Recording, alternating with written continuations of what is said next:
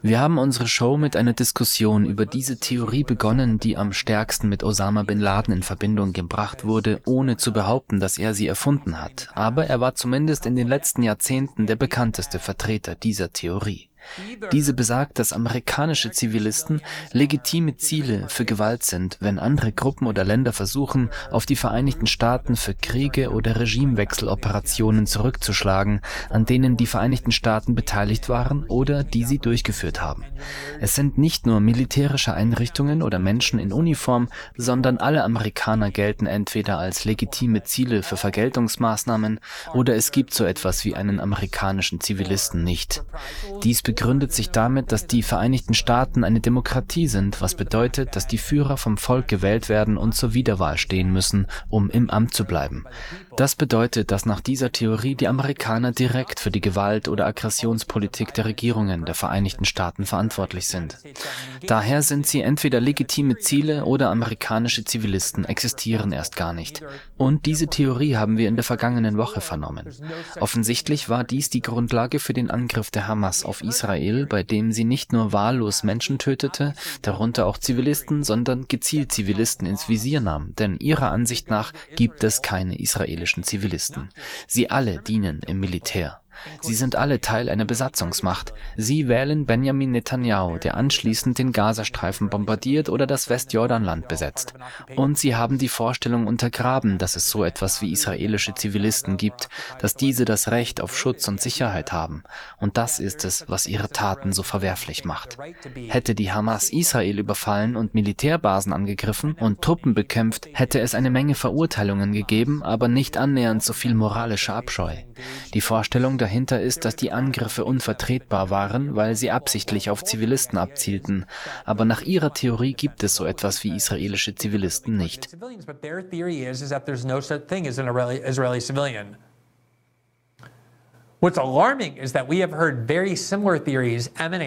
Beunruhigend ist jedoch, dass wir von israelischen Beamten und ihren Verteidigern im Westen ganz ähnliche Theorien über palästinensische Zivilisten gehört haben. Die Zahl der Todesopfer unter der palästinensischen Zivilbevölkerung im Gazastreifen ist offensichtlich enorm. Auch in Zukunft wird die Zahl der Todesopfer weiter ansteigen, nicht nur weil Gaza, ein extrem dicht besiedelter Landstreifen, intensiv bombardiert wird. Allein in der letzten Woche haben die Israelis mehr Bomben abgeworfen als die Vereinigten Staaten durchschnittlich in einem ganzen Jahr in Afghanistan abwarfen. Mehr Bomben wurden von den Israelis in der letzten Woche in Gaza abgeworfen. Und angesichts der dichten Besiedelung ist der Tod unzähliger palästinensischer Zivilisten unvermeidlich. Hinzu kommt, dass der israelische Verteidigungsminister angekündigt hat, Lebensmittel und Wasser zu blockieren. Es gibt kein sauberes Wasser in Gaza und die Lebensmittel werden immer knapper. Es gibt keinen Strom. Die Krankenhäuser haben Probleme, die grundlegenden Maschinen am Laufen zu halten. Es ist offensichtlich, dass eine enorme Anzahl von Palästinensern in unvorstellbarer Zeit stirbt. Die Frage ist also, wie ist das zu rechtfertigen? Und einer der Gründe oder eine der Methoden, die wir von israelischen Offiziellen zur Rechtfertigung hören, ist, dass es so etwas wie palästinensische Zivilisten eigentlich nicht gibt. Hören wir uns an, wie der israelische Präsident Ishak Herzog am 14. Oktober, also Ende letzter Woche, seine Sichtweise zu dieser Frage beschreibt describe his view of that question. Wir arbeiten und operieren militärisch nach den Regeln des Völkerrechts. Punkt. Unmissverständlich. Die Verantwortung liegt bei einer ganzen Nation hier. Es ist nicht wahr, diese Rhetorik über Zivilisten, die nichts wussten, nicht involviert waren. Es ist absolut nicht wahr. Lassen Sie uns hier anhalten, denn ich halte seine Aussage für entscheidend. Er sagt, dass nicht nur die Hamas für die Taten vom Samstag verantwortlich ist, es ist eine ganze Nation. Und er spottet über die Idee, dass es so etwas wie palästinensische Zivilisten gibt, die nicht für diese Gewalt verantwortlich sind. Er sagt im Grunde, dass das ganze Land Ziel der Gewalt ist, ein legitimes Ziel der Gewalt. Genau dieselbe Theorie, mit der Osama bin Laden den 11. September 2001 rechtfertigte. Dieselbe Theorie, die die Hamas wissentlich oder nicht wissentlich anwandte, als sie am Samstag Israel israelische Zivilisten niederschoss und terrorisierte.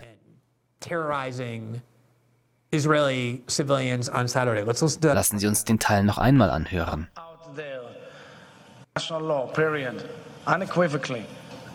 Die Verantwortung liegt bei einer ganzen Nation hier. Es ist nicht wahr, diese Rhetorik über Zivilisten, die nichts wussten, nicht involviert waren. Es ist absolut nicht wahr. Sie hätten sich erheben können. Sie hätten sich gegen das teuflische Regime auflehnen können, das den Gazastreifen durch einen Staatsstreich übernommen hat. Aber wir befinden uns im Krieg. Es gibt noch einen anderen Aspekt dieser Theorie. Bin Laden erklärte, die Amerikaner hätten die Regierung absetzen können, sie hätten sie abwählen können, sie taten es nicht. Sie wählten diese Regierungen, die all diese politischen Maßnahmen umsetzten, von denen Al-Qaida argumentierte, sie rechtfertigen eine Fatwa, rechtfertigen Gewalt gegen die amerikanische Bevölkerung. Wie die Verhängung von Sanktionen gegen den Irak, von denen Madeleine Albright, Clintons Außenministerin, bekanntermaßen sagte, sie seien es wert, obwohl sie mit Beweisen konfrontiert wurde, wonach dabei 500.000 Kinder verhungert sind. Oder die Einrichtung amerikanischer Militärstützpunkte auf saudischem Gebiet, das den Muslimen als Geburtsort des Islam heilig ist. Oder die Unterstützung Israels bei der Besetzung palästinensischer Gebiete und der Verweigerung der palästinensischen Staatlichkeit.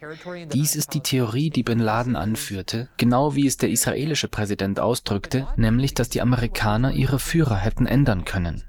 Und weil sie das nicht getan haben, tragen sie jetzt die Verantwortung. Die gleiche Theorie habe ich übrigens auch gehört, als es darum ging, russische Sportler von internationalen Wettkämpfen auszuschließen. Das Argument war zunächst, dass wir zwar keine Sportler oder Bürger für die Taten ihrer Regierung verantwortlich machen, dass aber amerikanische Sportler nicht gesperrt wurden, ebenso wenig wie britische Sportler in den Jahren 2002 und 2003, als die Briten und Amerikaner in den Irak einmarschierten und mit dem sogenannten Shock of Awe riesige Bomben in ganz Bagdad explodieren ließen, denn wir machen die Einzelnen nicht für die Taten ihrer Regierung verantwortlich.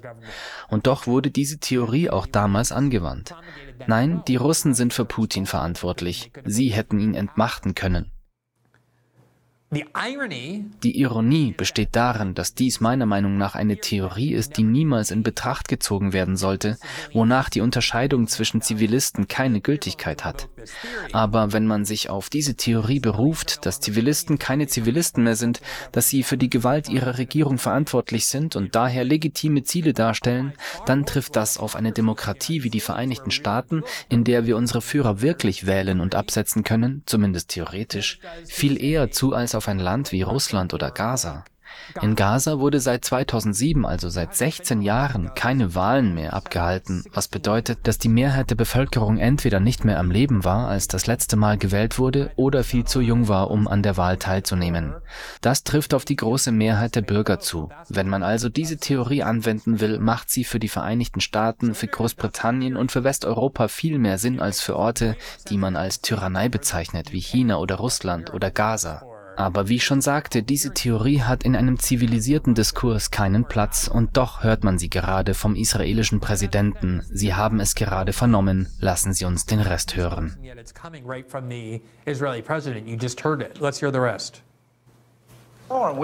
Wir sind im Krieg. Wir verteidigen unsere Häuser. Wir beschützen unser Zuhause. Das ist die Wahrheit. Und wenn eine Nation ihre Heimat schützt, dann kämpft sie. Und wir werden kämpfen, bis wir ihnen das Rückgrat brechen werden. Es stimmt, was er sagt. Sie sind in einen Krieg verwickelt. Wahrscheinlich hätte die israelische Bevölkerung nichts anderes als diese Art von Reaktion geduldet, genauso wie die amerikanische Bevölkerung nach dem 11. September. Aber in Kriegen gibt es Regeln. Es gibt Gesetze, zumindest gibt es diese seit Nürnberg. Wir haben Kriegsverbrechertribunale und der Westen hat Wladimir Putin aufgrund seiner Handlungen in der Ukraine zu einem Kriegsverbrecher gemacht.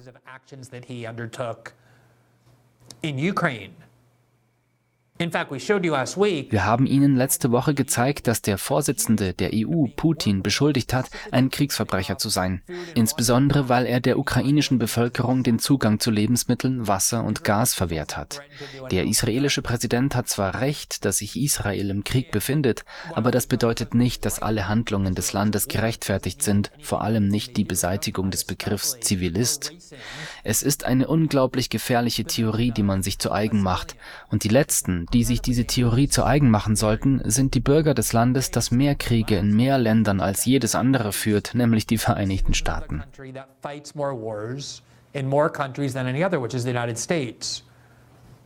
Wenn sich diese Theorie durchsetzt, denken Sie daran, wie viele Länder, wie viele Gruppen von Menschen Sie als amerikanischen Bürger nun als legitimes militärisches Ziel betrachten können, wo immer sie sich befinden, um sie einfach zu töten und zu behaupten, dass sie für die von ihrer Regierung ausgeübte Gewalt verantwortlich sind, da sie gemäß dieser Theorie für sie gestimmt haben.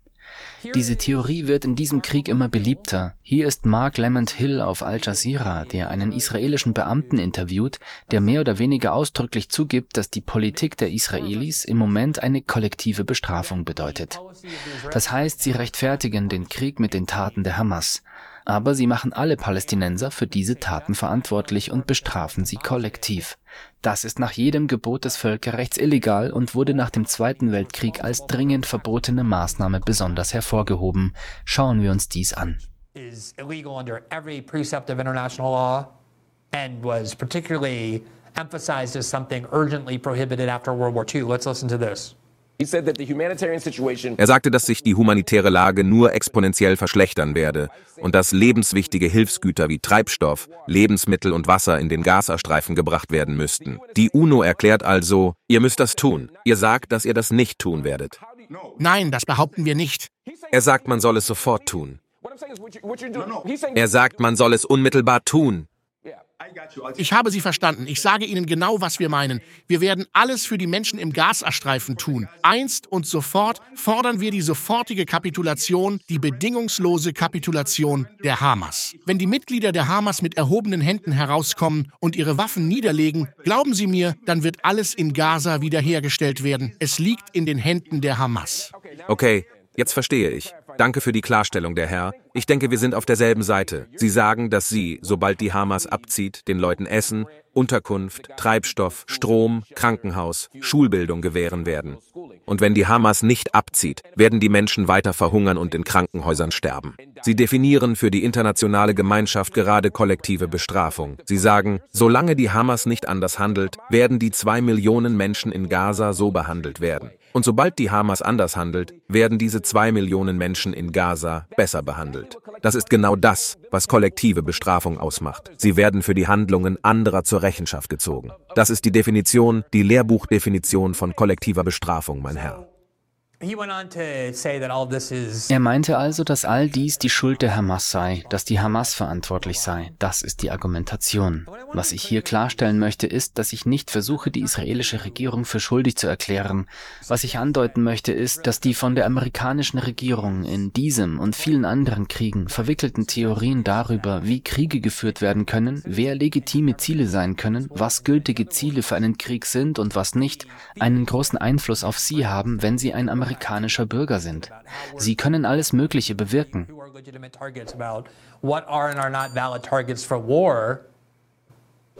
have a great deal of effect on you. They can implicate all sorts of things. Now, wenn Sie nun der Meinung sind, dass die Israelis im Krieg sind, dass im Krieg alles gerechtfertigt ist, dass es keine Kriegsgesetze und keine Kriegsregeln gibt, dann kann ich das zumindest als ehrliches Argument respektieren. Natürlich wäre das ein Argument, das dann universell angewendet werden müsste. Es würde bedeuten, dass Menschen, die einen Groll gegen die Vereinigten Staaten hegen, nach Belieben vorgehen können, einschließlich der Angriffe auf Zivilisten oder zivile Infrastruktur. Aber die israelischen Maßnahmen sind etwas, das wir nach dem Zweiten Weltkrieg als unmoralisch und illegal betrachtet haben sollten. Und es ist wichtig, dies zumindest als Tatsache darzulegen. Und natürlich können Sie selbst entscheiden, ob Sie das für gerechtfertigt halten.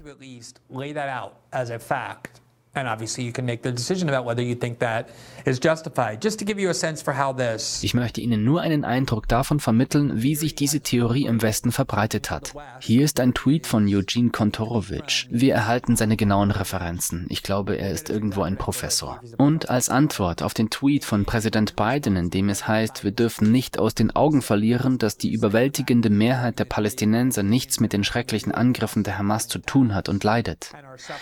Dies ist, was er hinzugefügt hat. Zitat. Faktencheck. Die Mehrheit der Palästinenser in Gaza hat die Hamas gewählt, die auf der Grundlage eines Programms zur Tötung aller Juden antrat, und sie ist in Gaza nach wie vor sehr populär. Zitat Ende.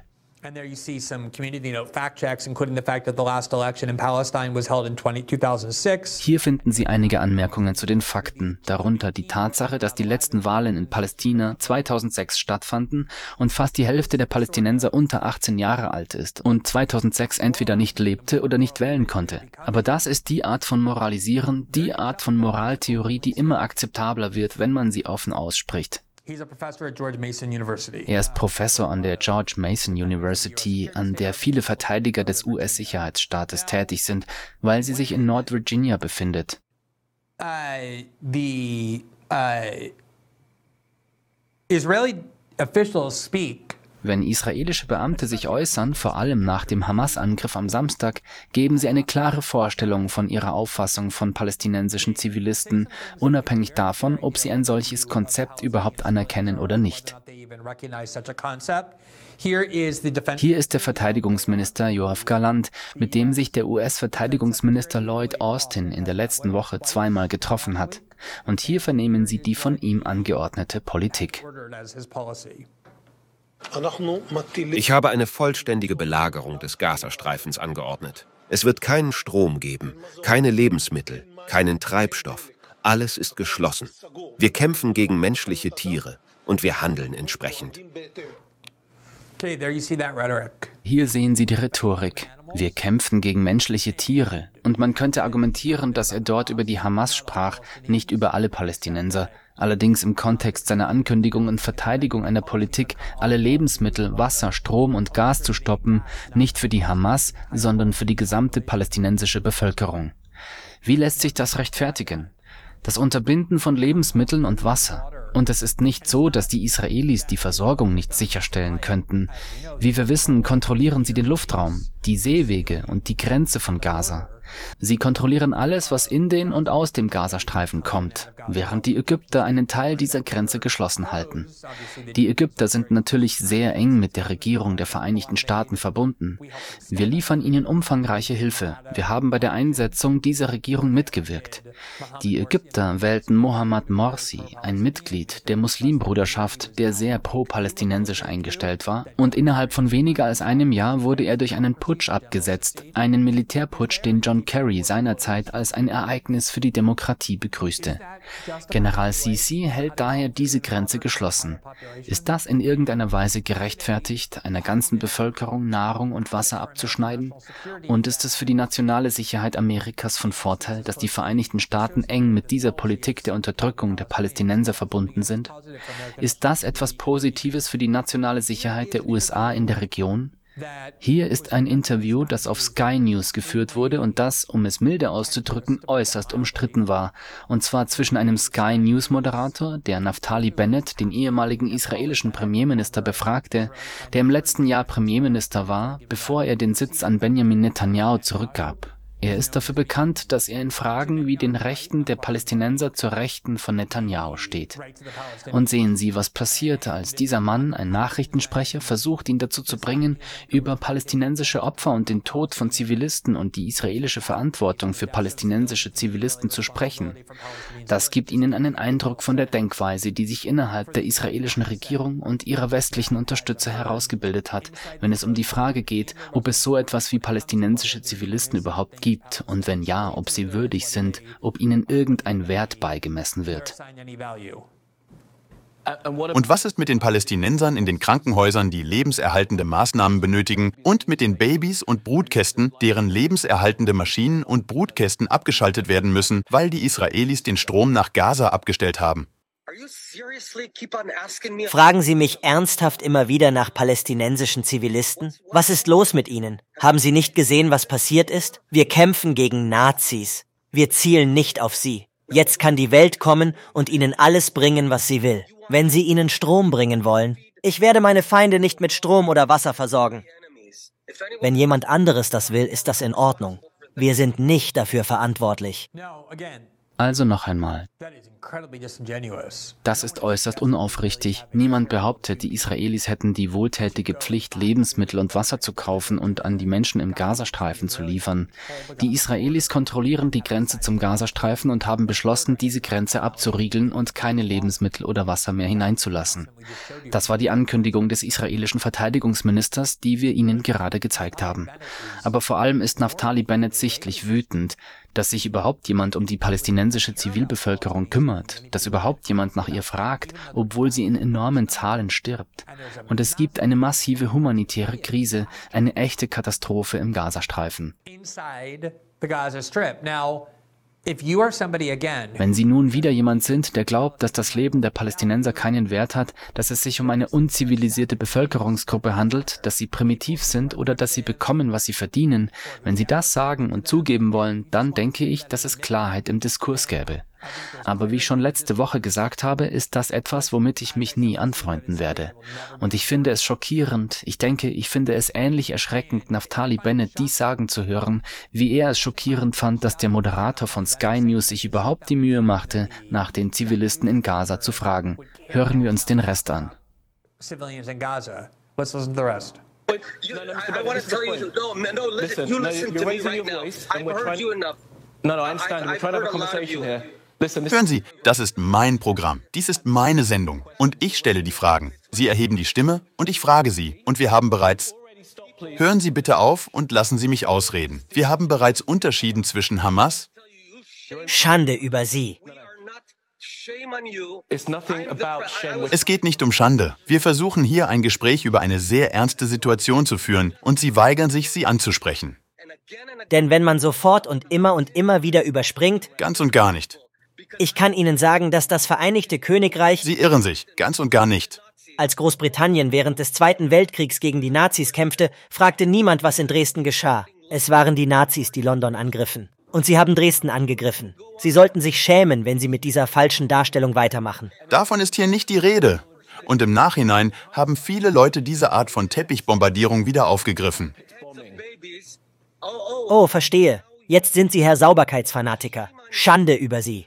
So I have to say, Natali Bennett is not wrong. Also ich muss sagen, Naftali Bennett hat nicht Unrecht, wenn er darauf hinweist, wie es so oft passiert, dass diese britischen Journalisten, die gerne ihre selbstgerechte Attitüde zur Schau stellen, kaum mehr Glaubwürdigkeit dafür haben, dies zu tun, angesichts dessen, was ihre Länder getan haben.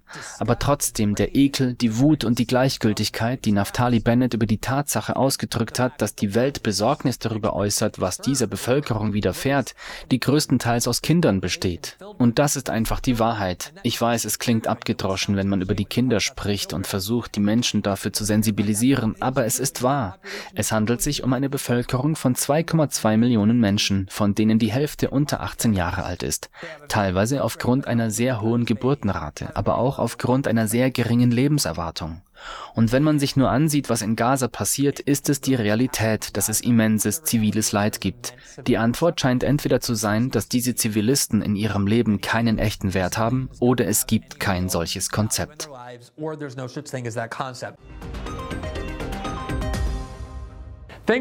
Vielen Dank, dass Sie sich diesen Clip von System Update angesehen haben, unserer Live-Show, die jeden Montag bis Freitag um 19 Uhr Ostküste exklusiv auf Rumble ausgestrahlt wird. Sie können die kompletten nächtlichen Sendungen live sehen oder sich den Bestand an Episoden kostenlos auf unserer Rumble-Seite ansehen. Außerdem finden Sie die vollständigen Episoden am Morgen nach der Ausstrahlung auf allen wichtigen Podcasting-Plattformen, einschließlich Spotify und Apple. Alle Informationen, die Sie benötigen, sind unten verlinkt. Wir hoffen, Sie dort begrüßen zu dürfen.